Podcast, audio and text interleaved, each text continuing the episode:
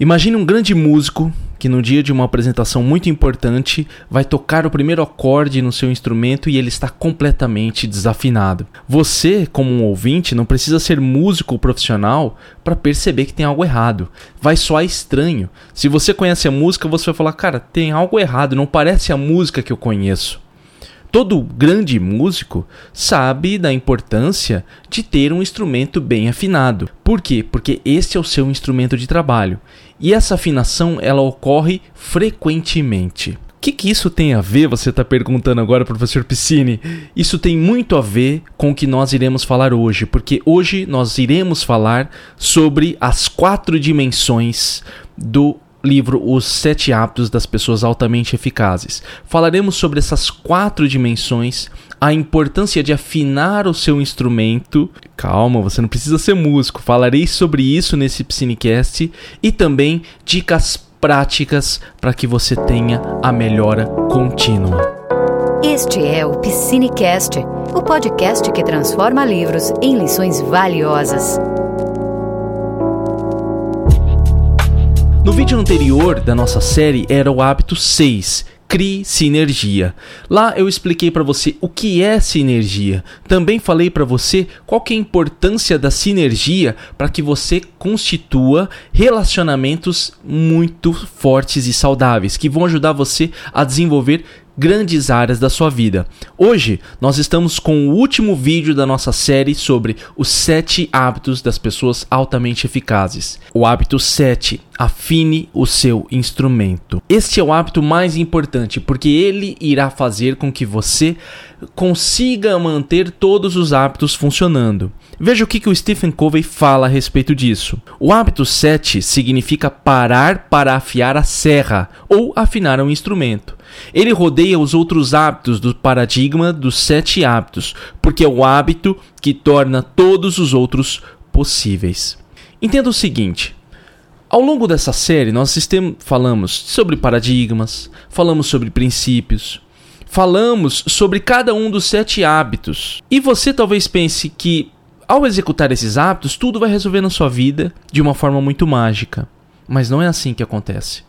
O Stephen Covey como eu disse para você no primeiro vídeo dessa série, ele é muito consciente de que essa mudança de uma pessoa normal, vamos dizer uma pessoa normal, você que está nesse processo de mudança, para se tornar uma pessoa altamente eficaz, necessita muita prática e também muita consciência daquilo que precisa ser modificado.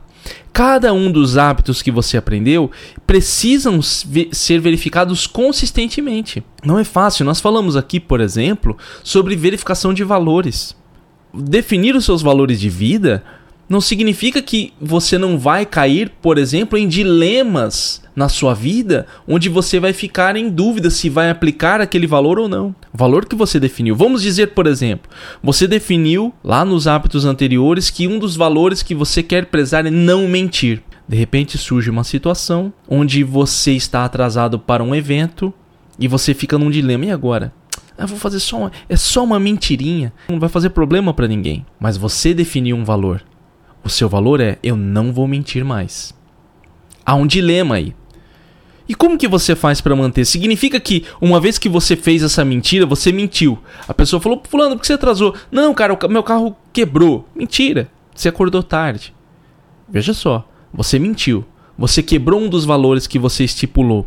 Significa que você então, ah, não dá mais para ser uma pessoa altamente eficaz, igual nós falamos lá na série do professor Piscine do Piscinecast. Não é isso é para você reavaliar, é para você ter uma tomada de consciência, é para você verificar, inclusive, se esse valor merece ou não ser mantido, se você consegue fazer com que esse valor esteja presente na sua vida, assim como outras coisas. Falamos, por exemplo, em hábitos anteriores, inclusive na, na última série, sobre criar sinergia, aprender a lidar com as diferenças. Talvez você escutou o último episódio e falou: Não, professor, agora eu entendi. Eu preciso respeitar as diferenças, mas num primeiro momento, em uma discussão com alguém, você quer excluir a pessoa. Você não aceita a opinião dela. Essa transformação, que é uma transformação pessoal, exige tempo. E afinar o instrumento, como eu disse na introdução desse Psinecast, não é você pegar e tocar um instrumento musical. Não é isso. Afiar o machado não é para você ser um, um, lenhador. Não é isso que ele quer dizer. Ele quer dizer o seguinte: assim como um músico precisa afinar o seu instrumento para que ele soe bem, em alguns casos o músico ele, ele vai perceber, por exemplo, eu toco violão. Caso você não saiba. Em alguns momentos eu preciso trocar a corda do meu violão porque ela tá velha. Ela já não consegue manter as notas. O som não sai como um som novo. Eu preciso trocar as cordas. Olha só. Não basta só afinar, eu preciso trocar. Você vai perceber que na sua vida algumas coisas precisam ser alteradas. Alguns hábitos já não fazem mais sentido. Alguns hábitos, talvez você tenha até conseguido colocar em prática, então você já não quer mais ficar tão atento a eles, você quer incluir mais novos hábitos. Quando nós falamos em afiar o machado, pense num lenhador que precisa cortar madeira. Com machado ainda, né? Digamos que ainda não tem a serra elétrica. O cara tem lá, ou afiar a serra elétrica, né? Igual o Stephen Covey colocou aqui. Ele vai na árvore cortar e não vai. Ele não consegue cortar. Por quê? Porque está não está afiado. Não, não consegue cortar. Ele precisa parar um momento para fazer aquilo. Para garantir que tudo funcione. Parar para fazer isso, parar para afinar o seu instrumento, parar para rever os seus hábitos, parar para rever se você está caminhando no caminho certo é a forma de se você, você se manter eficaz. É a forma de você garantir a melhora contínua que falaremos no final deste episódio do Psinecast. Os sete hábitos, como coloca aqui o Stephen Covey, renova as quatro dimensões de sua natureza. E aqui nós temos as quatro dimensões: física, espiritual, mental, social e emocional. As quatro dimensões são as áreas que o Stephen Covey vai considerar importante para que você consiga manter esse processo de melhora contínua. Vamos falar sobre cada uma delas agora. A primeira dimensão é a dimensão física. Trata de cuidar eficazmente de nosso corpo físico, comer os alimentos adequados, descansar e relaxar o suficiente e praticar exercícios regularmente. Veja só, o seu corpo físico, a máquina mais importante que você possui, é onde você vive, é dentro do seu corpo, você como um ser espiritual, dentro do seu corpo, como um ser mental, você habita dentro desse corpo. Garantir um pleno funcionamento do seu corpo é garantir que você consiga cumprir aquilo que você estipulou para si mesmo. Se você não tiver plena saúde, você não consegue trabalhar. Não adianta. Não adianta você falar, nossa, meu braço está doendo, então eu vou, eu vou, tentar agora fazer o meu, meu trabalho, vou fazer minha tese de mestrado, entregar o relatório do trabalho. Não dá. O seu cérebro não se concentra. A dor do seu braço impede você de se concentrar no seu trabalho. Garantir com que você tenha um momento de descanso. Se você estiver doente, é um momento de parar. Quando eu era mais novo, eu me sentia nossa, eu ficava extremamente revoltado quando tinha crises de enxaqueca. Diminuíram, diminuíram muito as minhas crises, mas eu tinha muitas quando eu era mais novo. Por quê? Porque eu achava que era um dia perdido. Meu Deus, eu perdi o meu dia, que droga. Porque, não sei se você sabe, quando se tem crise de enxaqueca, você toma os remédios, aí você tem que ficar num quarto escuro, fechado, porque a luz incomoda, o som incomoda, o cheiro incomoda.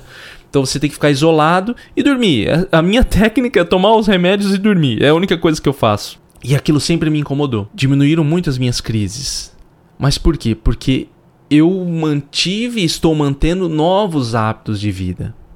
E hoje, quando eu tenho uma crise, eu simplesmente paro. Antigamente eu ainda tentava forçar. Tentava ler, tentava ficar prestando atenção. Tentava ali o máximo, eu não queria parar, eu não queria. Eu queria tentar fazer alguma coisa, só que não, não era nada produtivo. Eu estava apenas enrolando. Entenda o seguinte: isso é uma frase boa que a minha esposa falou para mim esses dias. Isso eu tenho batido na minha cabeça e eu tenho falado bastante com ela sobre isso.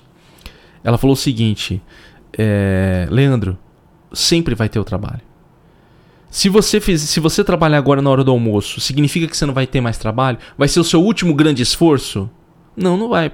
Se eu trabalhar agora no almoço, eu vou ter que continuar trabalhando depois. Se eu fizer a minha atividade agora, eu vou ter que continuar trabalhando depois. Ela falou o seguinte para mim: então, come seu almoço, descansa, depois você volta. O trabalho estará lá. E realmente o trabalho está lá, o estudo está lá, a atividade que você se propôs a fazer estará lá.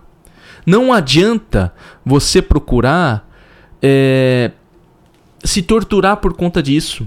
Cuidar do seu corpo físico. Tudo bem, há doenças que nós não temos tanto controle.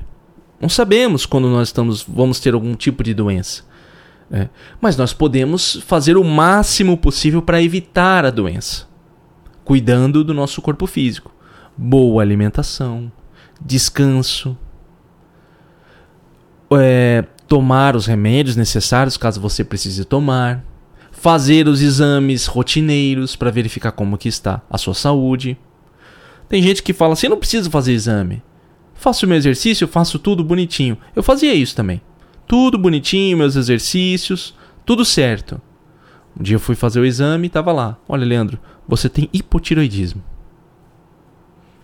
Como que eu saberia que eu ia ter aquilo? Saiu no exame. A, a doutora chegou para mim e falou: Leandro, você já fez exame de tiroide? Eu falei: Não, doutora, por quê? Ela falou: Não, porque. É, vai lá no, no endócrino, porque eu tô. Tem que ver o que está acontecendo aqui com, a sua, com as suas glândulas endócrinas é, talvez você tenha uma tiroid, um hipotireoidismo aí. E realmente eu tenho, hoje eu faço o tratamento normalmente, mas e eu mantenho razoáveis hábitos de saudáveis aqui em, em, família. Nós fazemos caminhada, nós nos alimentamos bem, entende? Estar fazendo os exames é uma forma de também afinar o seu instrumento, cuidar do seu corpo. Cuide do seu corpo, cuidar do seu cérebro. Eu me preocupo muito com o meu cérebro. o meu cérebro é a dimensão física da minha mente que eu vou executar o meu trabalho e o meu trabalho é puramente intelectual. Eu aqui, professor Piscine, que falo com você, tenho um trabalho puramente intelectual. O meu trabalho é como professor. Seja um professor dos anos iniciais na rede municipal de ensino, seja aqui conversando com você nesse Piscinecast, seja produzindo um texto, seja fazendo um vídeo. É um trabalho intelectual. Eu preciso pensar. Eu preciso raciocinar e meu cérebro precisa estar bem. E eu tenho que cuidar dele. Observe essa primeira parte, a sua dimensão física. Descanso é importante. O seu corpo vai exigir descanso. Não adianta você achar que você vai continuar trabalhando, trabalhando, trabalhando. E eu sei que algumas pessoas têm muita energia. Muita energia.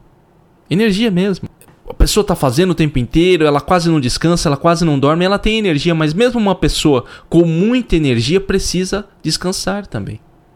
Ela vai ter um momento que o seu corpo ele vai cobrar.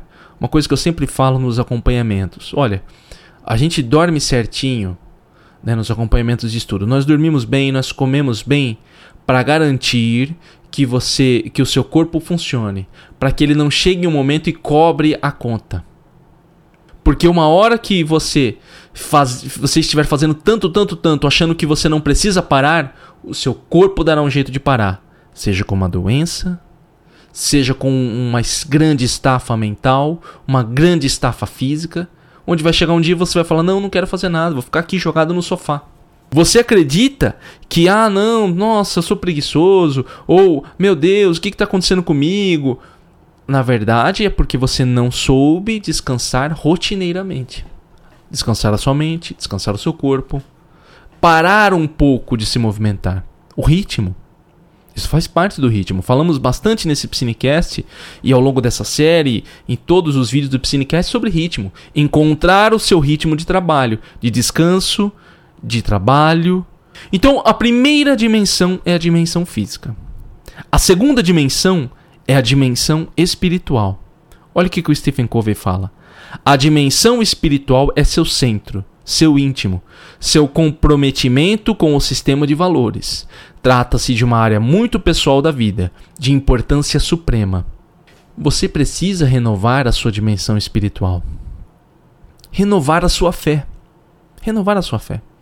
Para um cristão é ir à igreja para um bandista é fazer parte do, do, de uma gira. Para um budista é fazer a sua meditação. Para um muçulmano é ir à sua mesquita, fazer as suas orações diárias. Cada aspecto espiritual, cada escola espiritual, religião, tem a sua forma de renovação da fé. Isso é importante. Por quê? Porque a sua fé vai ser o seu centro de energia também. É o momento que você tem em contato com Deus e com o seu ser, o seu eu superior. É o momento de você reavaliar as suas ações. É o momento de você refletir. É o momento de você refletir.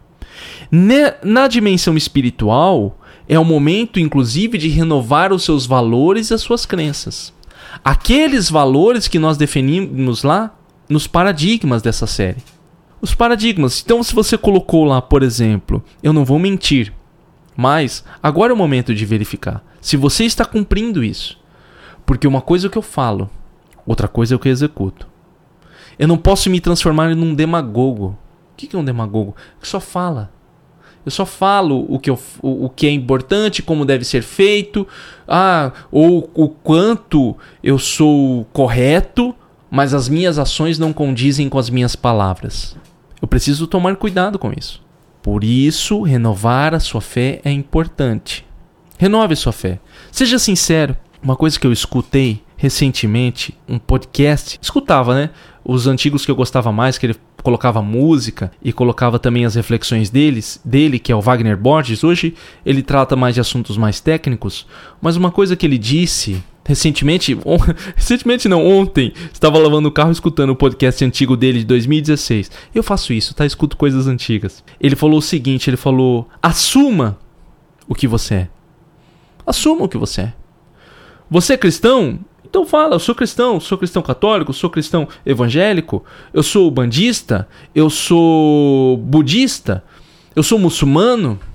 Assuma e viva aquela sua crença. Viva. Não adianta você falar também que você considera a, a dimensão espiritual importante, a fé é importante, mas você não renova. Você não renova, entende? Você precisa renovar e se colocar para procurar sempre se reabastecer. Não adianta você só dizer que você participa de uma religião ou de um grupo espiritualista ou de algo do tipo, só que você não vivencia aquilo de fato. Você acha tudo muito bonito, tudo muito lindo, tudo muito importante. Às vezes você participa de uma religião porque falam que é importante, mas você mesmo não tem consciência disso.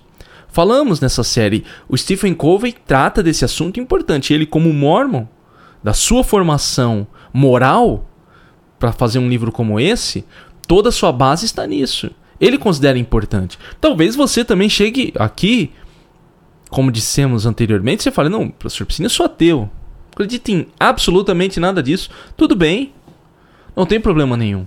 Mas você pode modificar essa dimensão espiritual para uma renovação energética, talvez? Você acredita em energias? Entende? Ou você acredita puramente no seu intelecto? O mais importante, essa dimensão espiritual é o contato com seu eu interior, que ultrapassa a questão mental. Por quê? Porque nós também temos a dimensão mental. Olha o que, que o Stephen Covey fala. Dimensão mental Grande parte de nosso desenvolvimento mental e aprimoramento da disciplina vem da educação formal. Mas assim que deixamos a disciplina externa da escola, muitos de nós permitimos que as mentes se atrofiem. Que as mentes se atrofiem. O que, que ele quer dizer com isso? O Stephen Covey tem um tema que é muito caro para ele, que é a aprendizagem contínua aprendizagem contínua. Ele vai dizer aqui nessa dimensão mental, principalmente de um desenvolvimento intelectual, na apreensão de conhecimento, na obtenção de conhecimento. Então, para ele, é muito simples. Qual que é a sua área de trabalho? Ah, eu sou vendedor. Então você precisa continuamente se aperfeiçoar em sua área, ler livros da sua área, participar de congressos, de palestras na sua área. É importantíssimo, fundamental. Qual que é a sua? A minha área é medicina, então você precisa se especializar, você precisa estar continuamente estudando. O pessoal da medicina tem muito, muito claro isso, né? Eu percebo muito quando, quando atendo alguns alunos da área de medicina. Área da saúde de uma forma geral. A área da educação também tem isso. Nós temos isso, né? o aprendizado contínuo. Algumas pessoas cometem o erro E eu pensei assim, eu achava isso também. Eu achava que a faculdade me prepararia de uma maneira integral, onde eu não precisasse mais estudar por conta. Inclusive, até falava como se fosse um grande erro. Ai, nossa, saí da faculdade, no fim eu tenho que estudar tudo, né? Não, não me preparou para nada. A minha cabeça era diferente. A faculdade lhe fornece as bases de conhecimento. Você saiu do seu ensino regular, onde você aprendeu os fundamentos, aprendeu a ler, aprendeu a escrever, o básico ali. Você vai para o ensino médio, onde há uma, um maior aprofundamento em áreas que você trabalhou no ensino fundamental, você desenvolve um pouco mais, preparando você para os vestibulares, para as provas. Você passa num vestibular, entra numa faculdade onde há um afunilamento do conhecimento e você passa a se especializar em uma determinada área. E ali vai dar para você as bases. Ali vai falar para você na faculdade, vai falar, olha, isso aqui é o, é o básico da sua área. Aqui estão as fontes. Aqui estão os pensadores, os teóricos que você precisa se embasar na sua área. A partir de agora, acredita-se que você pode estudar por conta e se aprofundar. Não que nós vamos preparar você totalmente.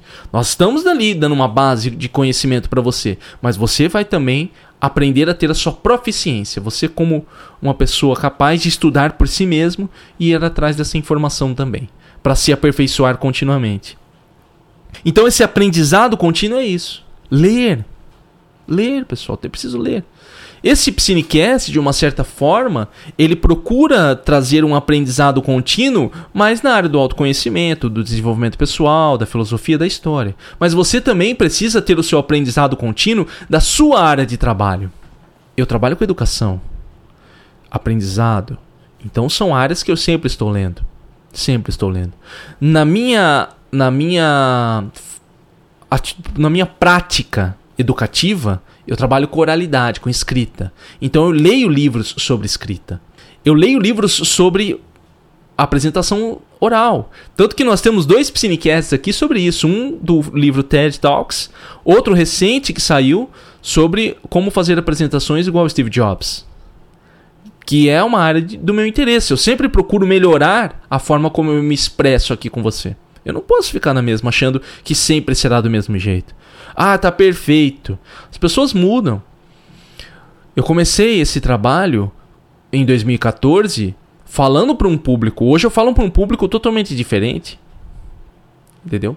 Totalmente diferente. Eu trabalho com crianças.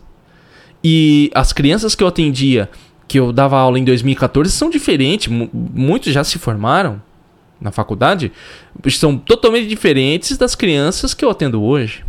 Eu preciso verificar a forma como eu me comunico. Isso é importante também. Na dimensão mental, outro elemento importante é cuidar da sua mente para ter foco no trabalho. O que, que você coloca na sua mente? Existe uma frase que diz o seguinte: Nenhum pensamento mora de graça na cabeça de ninguém. Esse pensamento, essa frase, veio do livro a mente milionária. Mas eu gosto muito dessa frase, ela tem muito a ver também com O Jardim da Mente do Stephen Allen, onde ele fala disso. O que você coloca na sua mente como pensamento? Quais são os seus desejos? O que, que você observa? Eu gosto desse nenhum pensamento mora de graça na cabeça de ninguém, sabe por quê? Não que eu quero capitalizar o pensamento como se tudo girasse em torno do, do dinheiro, mas que há um, um vai, você vai ser cobrado daquilo, daquele pensamento que está na sua cabeça. Se durante todos os meus dias eu fico 24 horas nas mídias digitais vendo memes, o que, que tem na minha mente? Apenas memes, apenas piadas. Eu não estou menosprezando você ver um meme ou outro. Só que eu só fico colocando porcaria na minha cabeça. Eu vejo vida dos famosos, eu vejo memes, eu vejo piadinha, eu vejo cenas de crimes que tem muito também nessas mídias digitais. Eu vejo pegadinha. Eu vejo alguém falando alguma coisa de não sei o que. Eu vejo mais alguém discutindo para não sei o que lá. Eu fico 24 horas vendo isso. Eu não leio um bom livro. Eu não procuro um bom vídeo. Eu não faço nada disso. De que maneira eu estarei preparado para ter foco no meu trabalho? Como eu vou ter foco no meu trabalho? O que eu considero legal e que chama a minha atenção é só essa cultura memética dos memes. Quando eu preciso trabalhar em algo que exige do meu intelecto, eu não consigo. Por quê? Porque eu estou habituado a ver bobeiras, a ver coisas superficiais. E quando eu me deparo com algo que vai me estimular intelectualmente, eu paro. Eu não consigo manter o foco. Eu acho aquilo chato, monótono demais. Tudo que você assiste, tudo que você consome tem um impacto na sua mente. Mesmo que seja pouco. Mesmo que seja pouco, tem um impacto na sua mente. Ele mexe com você de alguma maneira. As imagens que fazem parte do seu dia a dia, elas fazem parte do seu inconsciente. Então, cuidar da sua mente é muito importante nesse aspecto também. Aprender a se blindar. Aprender a consumir conhecimento e conteúdos que estimulem você. Tudo bem, lógico, às vezes tem algumas pessoas que também batem na tecla do tipo, nossa, mas eu escuto audiolivros, escuto tantas coisas, mas são audiolivros também que sempre falam da mesma coisa. Ainda que é melhor do que apenas memes e piadas, né? Ainda que é melhor que apenas memes e piadas. Eu gosto muito do conceito que vai ser tratado aqui no final, que é da melhora contínua. Você sempre tem algo que pode melhorar. Os livros que você lê hoje em dia muda. Os conteúdos que você consome hoje em dia muda também um pouco. Procure outras coisas. O objetivo, inclusive aqui do Psinecast, é trazer livros diferenciados aqui. Não quero tratar apenas de livros de desenvolvimento pessoal e autoconhecimento. Eu quero trazer livros de filosofia, poesia, eu quero trazer livros de espiritualidade, de outras espiritualidades. Entende?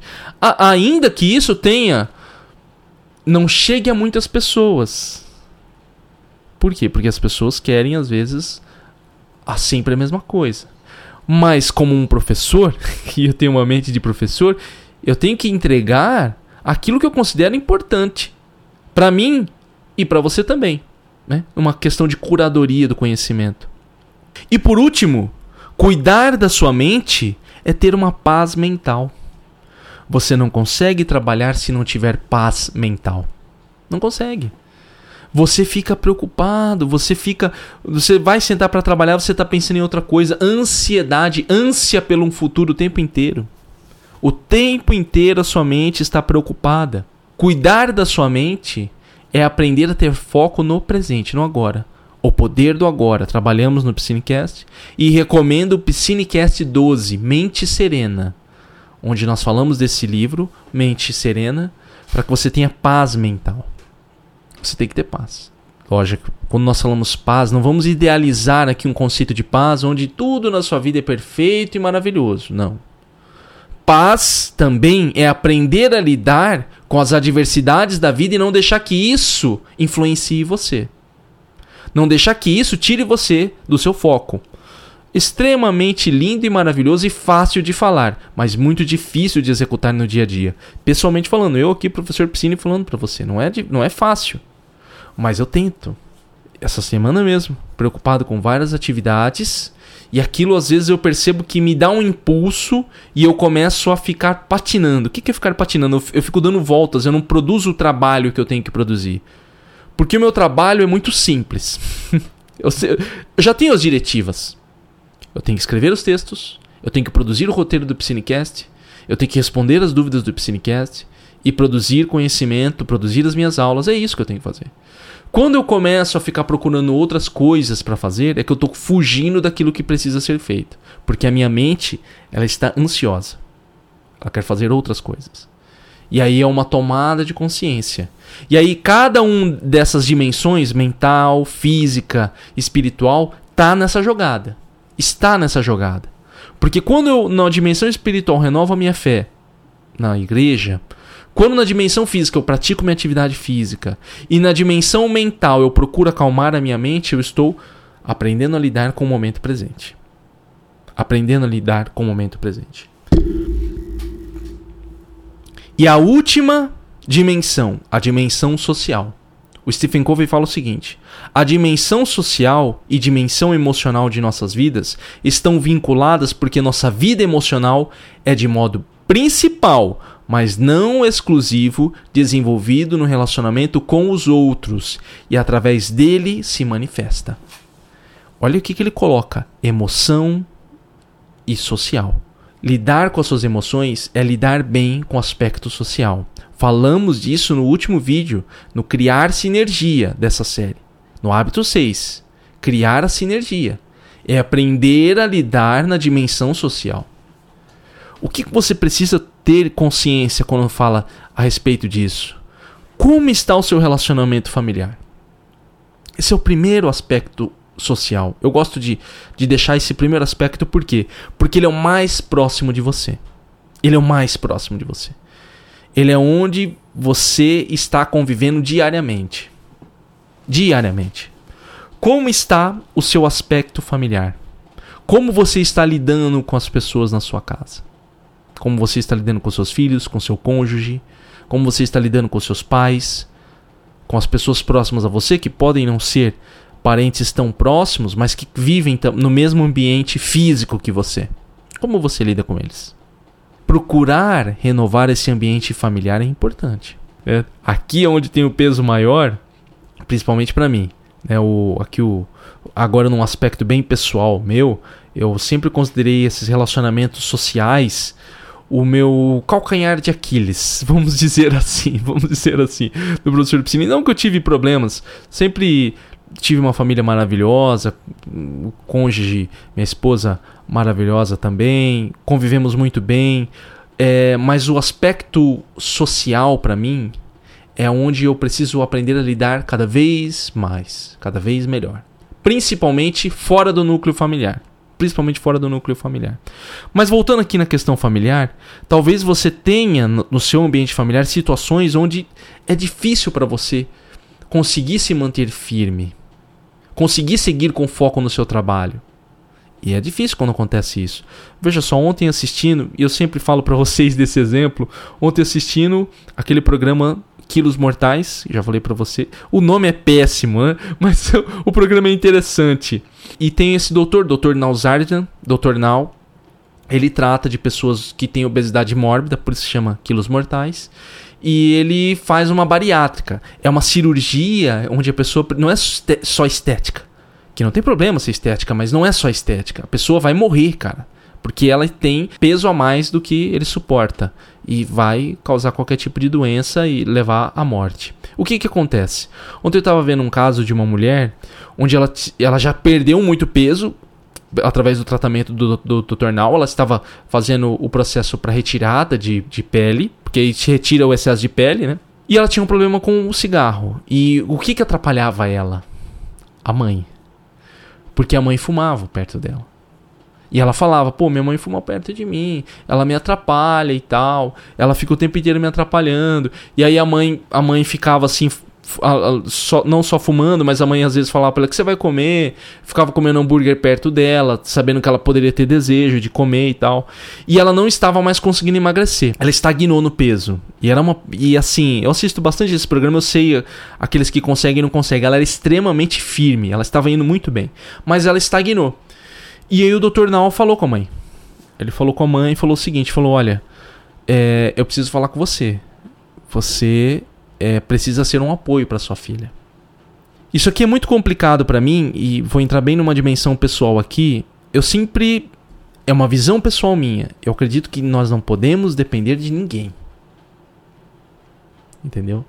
Muito difícil isso que eu tô falando. É muito difícil. É uma questão. É, é uma visão pessoal extremamente difícil. Não depender de ninguém. Não ficar achando que se, a, se alguém tá falando alguma coisa para mim, ah, é ele que tá fazendo eu, por exemplo, no caso dela, né? Ah, é ela que faz eu comer, porque ela fica comendo na minha frente. Eu tenho essa visão. Mas eu compreendo que não é fácil você tentar quebrar um hábito ruim com uma pessoa o dia inteiro do seu lado, te atrapalhando. E uma coisa que o Dr. Nal falou, e eu tive que concordar com ele, que uma coisa é quando nós falamos em amigos, amigos do trabalho, e até, até relacionamentos, esposa, marido. Uma coisa é isso, outra coisa é mãe. O Dr. Nal falou: você é uma mãe. Você precisa ser exemplo para sua filha. Você precisa dar o exemplo para sua filha. Você está fumando perto dela e ela não consegue deixar de fumar. Aí a mãe falou: Mas eu não acho justo eu deixar de fazer alguma coisa por causa dela. Ele falou: Tudo bem, mas você é mãe. Olha o peso, veja só. Ela só vivia com a mãe dela. Se tivesse pai, ele falaria também. Mas ali ele tá falando com a mãe. Só conviviam as duas. Quando a filha foi conversar com a mãe, o Dr. Nal saiu da sala, ela foi conversar com a mãe, a mãe começou a rir, ela falou: "Você faz igual eu". Quando é uma situação difícil, você começa a rir. Aí a mãe começou a chorar. Por que tudo isso? Porque lidar com as pessoas é difícil. E aqui o que eu venho falar para você é o seguinte, na dimensão social. Está muito difícil? Procure um especialista. O Psinecast aqui sempre fala isso. Procure uma terapeuta, procure um psicólogo, procure um psiquiatra se você precisar de uma medicação. É muito importante. Às vezes não dá para você lidar sozinho com as situações, principalmente em questões de relacionamento. Principalmente questões de relacionamento. E, e na dimensão familiar, a dor é maior. A dor é maior. Eu costumo dizer que quem tem um, um, uma família maravilhosa, se considera uma família boa, que tem um, um ambiente acolhedor e de apoio, você ganhou na Mega Sena. você ganhou na Mega Sena. Entendeu? Você, você teve a maior sorte de todas. maior sorte de todas. Porque isso não se escolhe. Isso não é decisão, isso não é atitude. A minha atitude fez a minha família. Não, cara. Isso é sorte. Você nasceu em um seio familiar que te acolheu, que te apoia e que você tem que ser grato todos os dias. Aqui vale a pena a palavra gratidão, gratiluz, né? Gratidão. Aqui vale a pena porque você tem um ambiente acolhedor que poucas, não vou dizer poucas, mas muitas pessoas não têm acesso a isso. Não tem isso. Não, cuidar do seu relacionamento do trabalho. O trabalho é o segundo lugar onde você vai passar mais tempo se não, às vezes até mais tempo que na sua própria família, se você é uma pessoa que, que se recusa a voltar para casa. Eu tô rindo aqui porque algumas pessoas, elas não conseguem lidar com a casa, dentro de casa. O que, que elas fazem? Elas ficam fora trabalhando, trabalhando, trabalhando porque não suportam voltar para casa. Mais uma vez, vale a pena procurar aqui a ajuda do especialista. Cuidar do seu relacionamento do trabalho. Como que tá seu relacionamento? Ninguém trabalha em um local onde não se sente bem. Não se sente bem. Não, eu vou para lá, é só fofoca, é só brigaiada. Trabalho. Eu sempre costumo, como eu lido com educação, é, trabalho me soa muito parecido com o período escolar. Sabe, eu acho que as pessoas, às vezes, quando elas se. Preciso trazer um cinecast sobre pesquisas de neurociência voltadas à psicologia social, a, a, a, o cérebro em, em meio à sociedade, porque parece que as pessoas voltam a, a questões primitivas da infância, começa a fofoca, começa um a atacar o outro, começa a falar pelas costas, um monte de coisa. Parece adolescente. É, porque adolescente faz isso. A dimensão do trabalho tem que ser cuidada também. Você tem que cuidar dos seus relacionamentos do trabalho, senão você não tem foco. Senão você não tem foco. Cuidar do seu relacionamento de forma geral. Todas as áreas. Como você se relaciona com as pessoas. Porque isso tem um impacto nas suas emoções. As suas emoções vão impactar a sua mente também. Elas vão impactar a sua mente também. Você vai se sentir mal. Você não vai conseguir ter foco. Você vai ficar perdido. Cuide desse relacionamento. Cuide desse relacionamento. O Stephen Covey vai falar o seguinte: renovação é o princípio e o processo que nos dá força necessária para nos movermos em uma espiral ascendente de crescimento e mudança, de melhora contínua. Espiral ascendente. O que, que ele quer dizer com espiral ascendente? Veja só. Algumas pessoas acreditam que a vida gira em torno de ciclos. Ciclos. Ciclos.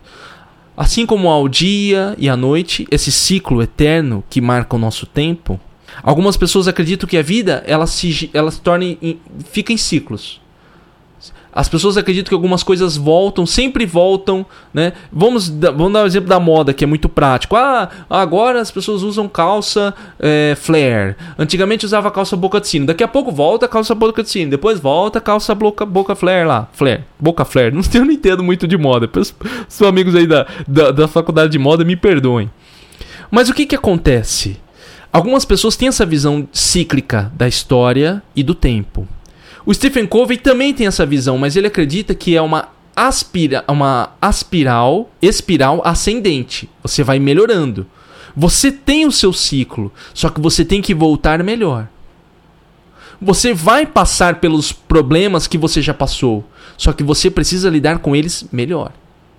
Os desafios que você enfrentou no passado, eles podem retornar, retornar mas você vai lidar com eles melhor. Você vai estar tá mais forte. Porque se você. Se um problema que aconteceu no seu passado, no passado alguém veio, brigou com você e você ficou chateado e ficou muito triste. Aí a pessoa briga pelo mesmo problema e você fica chateado e muito triste de novo, não houve uma melhora. Você não aprendeu com o, o, o último problema que você teve. Você não aprendeu da última vez que você discutiu com essa pessoa. Quando você tem uma mentalidade de melhora contínua, você olha para o mesmo problema e fala: Não, você já fez isso comigo no passado, mas agora eu estou fortalecido. Eu não vou deixar isso me abalar. Eu não vou deixar isso me abalar. A pessoa que todas as vezes passa por uma desilusão amorosa e fica aquele chororô, aquela coisa, pelo amor de Deus. Pelo amor de Deus. Já foi. Uma, duas, beleza, mas todas as vezes.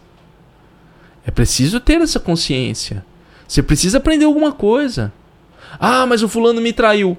Beleza, como que você lidou? Fiquei chateado. Ah, mas traiu de novo. Você vai falar, pô, beleza, cara, já aconteceu, já sei o que aconteceu.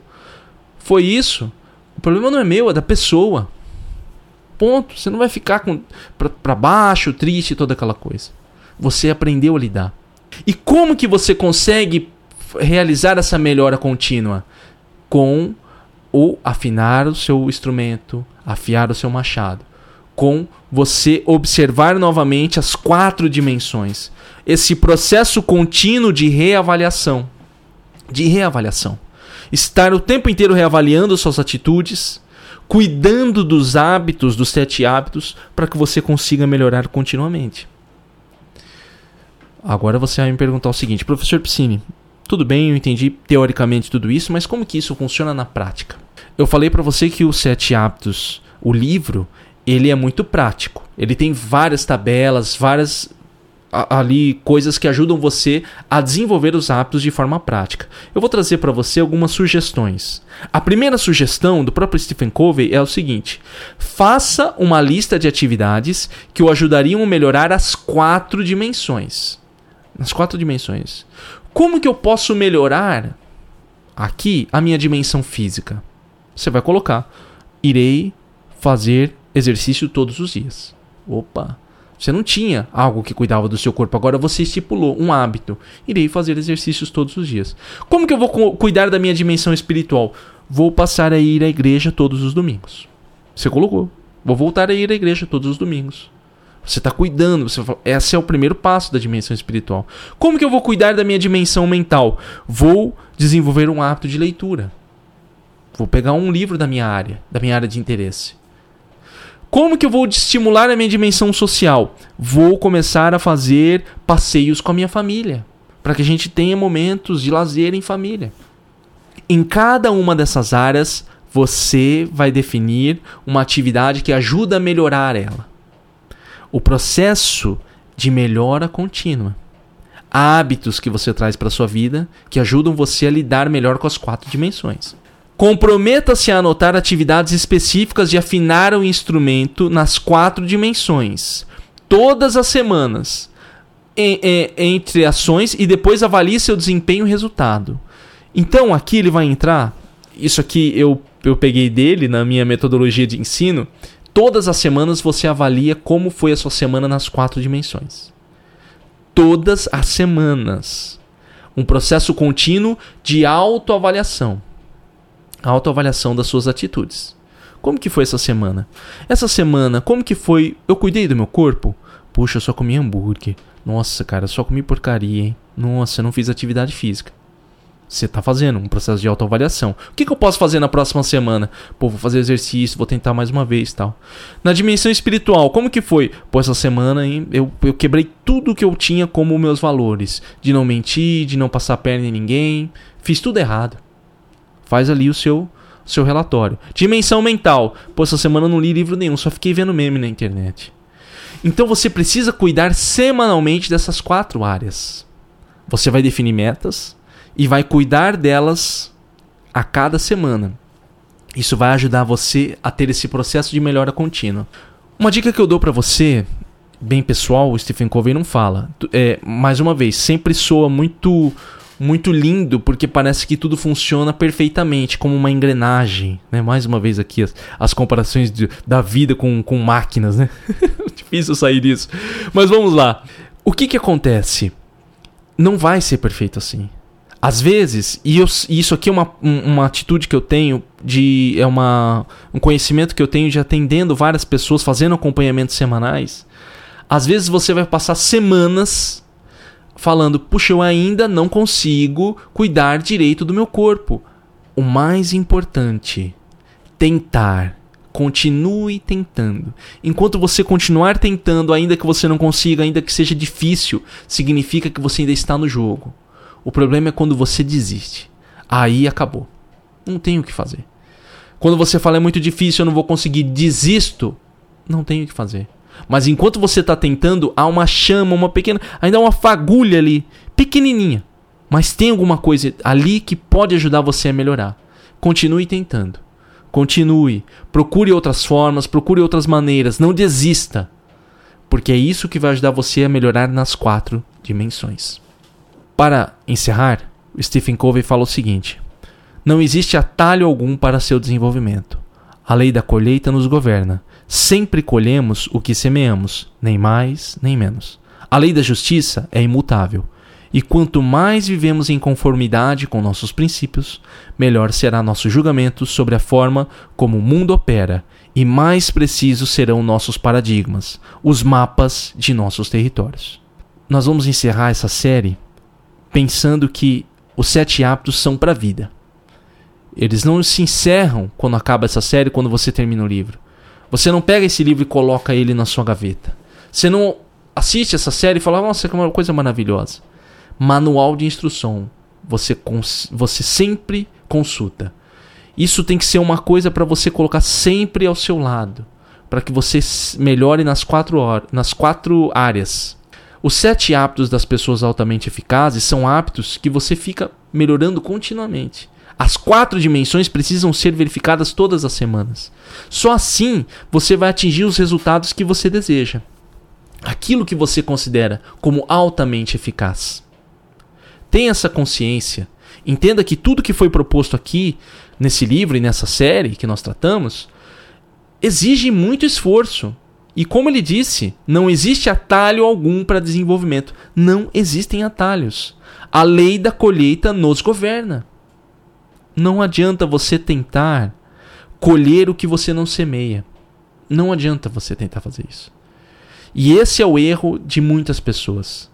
Às vezes elas se deparam com uma metodologia como essa do Stephen Covey, acham muito rígida, muito dura e procuram caminhos mais fáceis. E aí que estão as armadilhas, aí que você cai em várias conversas, em vários golpes, em várias, em várias coisas que não funcionam. Não existem atalhos para aquilo que realmente vale a pena. Obrigado por assistir essa série dos sete hábitos das pessoas altamente eficazes. O que, que eu vou dizer para você né, que acompanhou essa série inteira? Primeira coisa, dê sugestões de séries aqui nos comentários do YouTube. Você pode deixar nos comentários, professor, faça uma série desse livro, tal, tal. Dê sugestões, porque talvez a sua sugestão ajude aqui a gente fazer uma série nova, de, um, de uma nova série. Se você gostou da série, dê suas opiniões aqui nos comentários do YouTube, que é muito importante. Outra coisa, aproveite para assistir o Psinecast 69, Fé no Futuro, de Stephen Covey. Esse Psinecast Fala também do livro do Stephen Covey chamado Fé no Futuro, Piscinecast 69. O link para adquirir o livro Sete Hábitos das Pessoas Altamente Eficazes está na descrição do YouTube e na descrição do podcast. Você comprando pelo nosso link, ganha uma pequena comissão, ajuda a manter aqui o nosso projeto e não tem custo nenhum para você. Agradeço mais uma vez, lembre, você que está ouvindo aqui pelo YouTube, já clique em se inscrever, curtir, deixe o seu comentário nas plataformas de podcast Coloca lá para seguir para receber todos os nossos episódios semanais. Lembra também de dar cinco estrelas. Você que está no Spotify, você que está no Apple, dê lá suas cinco estrelas, o seu comentário. O que, que você acha do Piscinecast? Você ajuda esse Piscinecast a chegar a mais pessoas. Muito obrigado. Nos vemos no próximo Piscinecast. Um abraço e até mais.